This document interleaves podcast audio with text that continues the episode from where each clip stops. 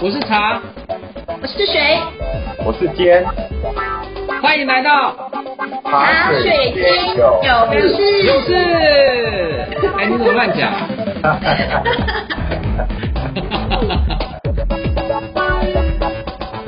各位听众朋友们，大家好，欢迎来到茶水间有事，跟你聊聊职场大小事。我是茶。这一集的茶水间出了什么事呢？出了你我都可能遇到的事，那就是绿色工作机会激增，我要投入吗？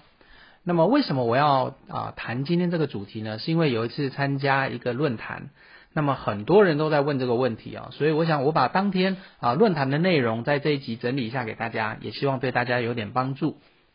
先来跟听众朋友们分享几个数据啊，这是来自美国劳工统计局，就是还有国际劳工组织它所统计出来的资料。好，就是啊，第一个就是美国太阳能的安装安装厂商呢，在二零一九到二零二零到二零二九年的就业成长率是百分之五十一。啊，这是第一个。第二个是美国风机的技术人员啊。他在未来十年，就是二零一九到二零二九的就业成长率是百分之六十一。那第三个呢，就是全球绿色住宅的建造者，在二零三零年的工作机会将有六百五十万。第四个呢，就是二零一五年美国上市公司只有三家设立永续长。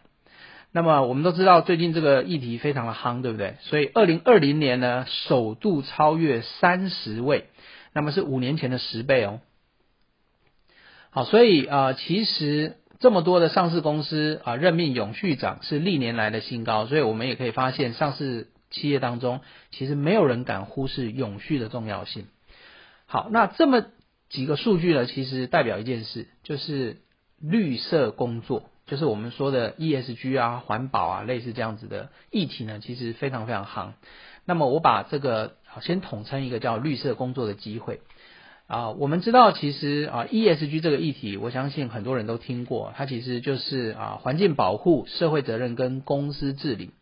那么很多的啊企业越来越重视了啊。那么像是啊台湾的上市贵公司也有非常多的啊企业，包含宏基啊、台达电啊、友达，开始啊纷纷设立永续长这个高级职务。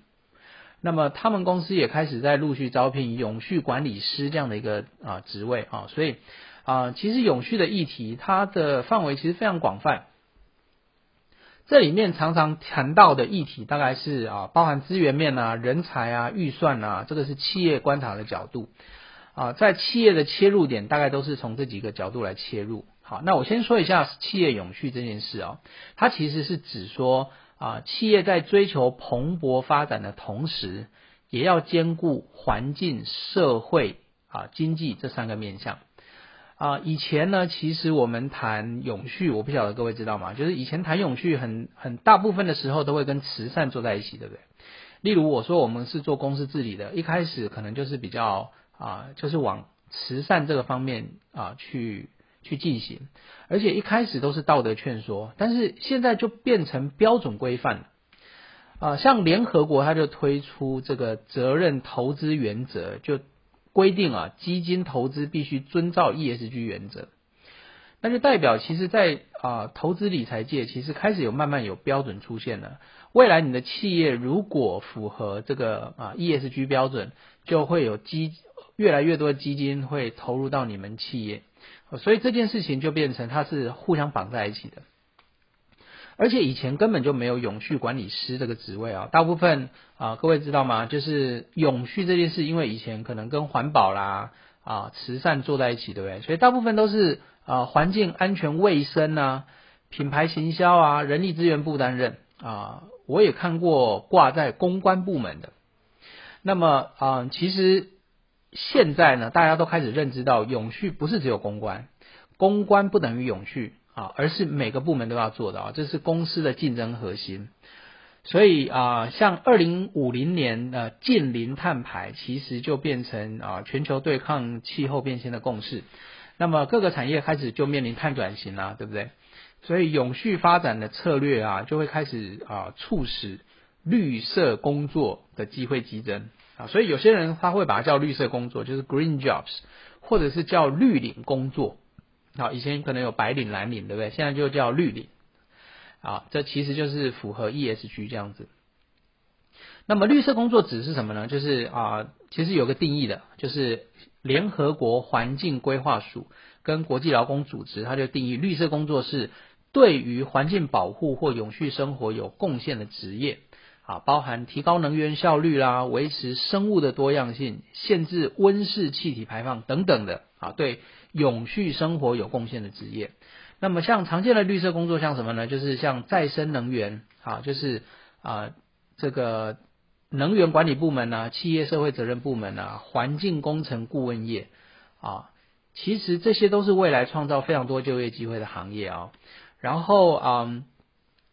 其实，在发展近零号住宅跟企业再生能源的推动之下，很多啊住宅跟工厂都开始会开始安装这个太阳能板，对不对？好，所以其实啊也很多的能源也不断的在出现，像是风力发电啊，其实很多人也非常看好这个风力发电的前景。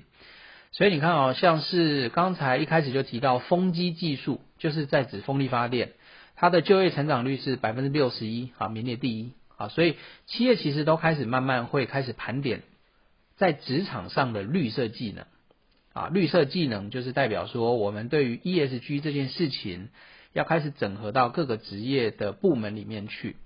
好，所以啊，绿能相关的产业就会慢慢开始崛起，所以很多人为了呼吁 ESG 啊，就开始啊培养内部的绿色技能，叫 Green Skills。那么啊，Link In 就是我们知道的商务社群网站，它就盘点一八到二零年之间啊，职职场上有哪些快速增加的绿色技能，分别是什么呢？啊，第一个叫生态系统管理，第二个叫啊环境政策，第三个叫永续采购。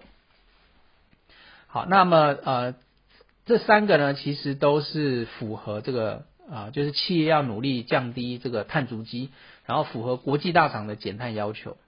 所以开始啊设立永续长这件事情啊，对我来讲，其实我就在观察，除了啊这个世界到底有哪些大企业在做，其实你可以发现，像是星巴克啊、通用汽车，他们都不约而同在二零二零年就增设永续长。啊，所以啊我们刚才有提到一个数据，就是二零二零年有超过三十家的啊这个美国的上市企业。啊，这个数量其实已经远超过前三年的总和了哦，所以代表这件事情呢，就是开始越来越受重视了。好，还有就是啊，市场上交易的金融商品其实开始会有碳权，对不对？啊，我们可以交易股票、高交易期货，那未来可以增加交易碳权。好，那么啊，交易碳权这件事啊，它会会衍生什么呢？就是有个新兴职缺叫碳排放的交易员。好，所以。啊，像这样子的金融市场的商品也会出现，所以长期看来，近邻碳排它会开始推动绿色工作啊，就慢慢的持续成长啊。像啊相反的哈，就是有一些啊工作，像是化石燃料相关，包含石油啊、天然气啊相关的工作机会，会有五百万个会开始流失啊。所以啊，我想这个就是一个比较重要的冲击。所以总结来说呢，就是啊零碳潮流的兴起，它就会带动绿色的职缺啊。我们在全球企业大家都开始封零碳转型啊，就是所以会让 green jobs 就是绿色工作的职缺大增，包含绿林啊、碳管理的人才就会开始起飞。所以如果你热爱地球，也重视永续啊，而且你很想投入相关领域作为置业啊，其实现在就是最好的时刻。好啦，那么这一集就到这边告一个段落，希望今天的分享你会喜欢，祝福大家天天开心，我们下次见喽，拜拜。茶水间还有很多事哦，记得回来关心你我的大小事。